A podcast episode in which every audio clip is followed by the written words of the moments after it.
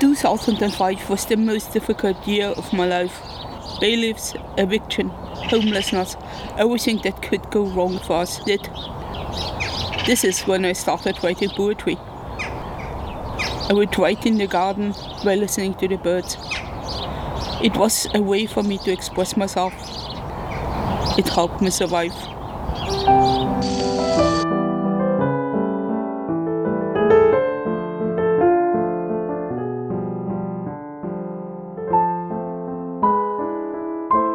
Dias Úteis, uma produção, associação de ideias.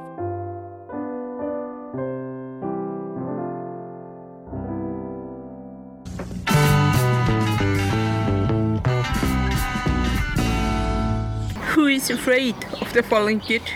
Falling ditch ain't gonna get my bones.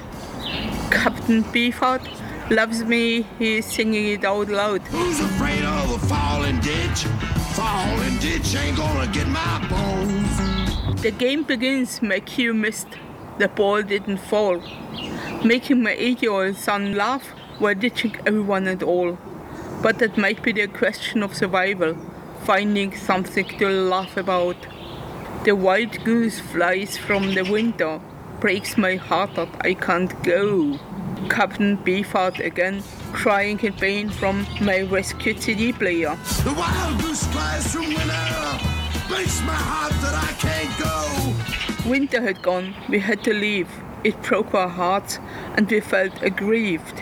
Spring brought a graveyard full of primroses. Once the dark, notorious place was reached, opposite the shadow and dread of Linden House for the homeless, flowers covered the dead. What would you do when two cars pull up in front, police and eviction notice official? What would you rush to stuff into black box, piling up in front of your door more and more? Because that door gets locked now, and forever you have nowhere to go. Gone is the before. Couldn't happen to you? Or are you already aware, afraid and angst about it? White geese can fly away, but humans need homes, places to stay and play. It can happen to all of us. Please, don't fall. Stay away from stigma preserving breast presentations. Found the next treasure today. Evictions are like floods and fires, running out of the house, bail in panic, just trying to save your life. Who cares? I lost the game. At last, I am free. I can hardly see in front of me.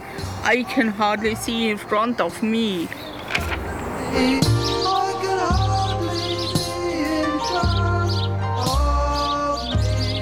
Robert Wyatt, he knew the day would come when we get that place in Saltmarsh Drive.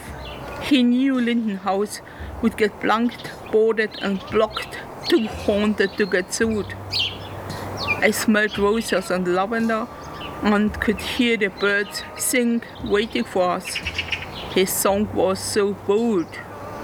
That day then, when the next family was due in, we due out, black box all about. That day then, when our hearts were beating loud, we got keys to empty rooms, away from the doom and gloom. Were we saved? Not my self-confidence and self-worth. They got lost on the way. Everything can change, become new. Look at what we grew. A small potted Norwegian spruce is seven feet high. A simple houseplant, now a giant palm tree outside. I can hardly see in front of me. No, not me, but let's let everyone be.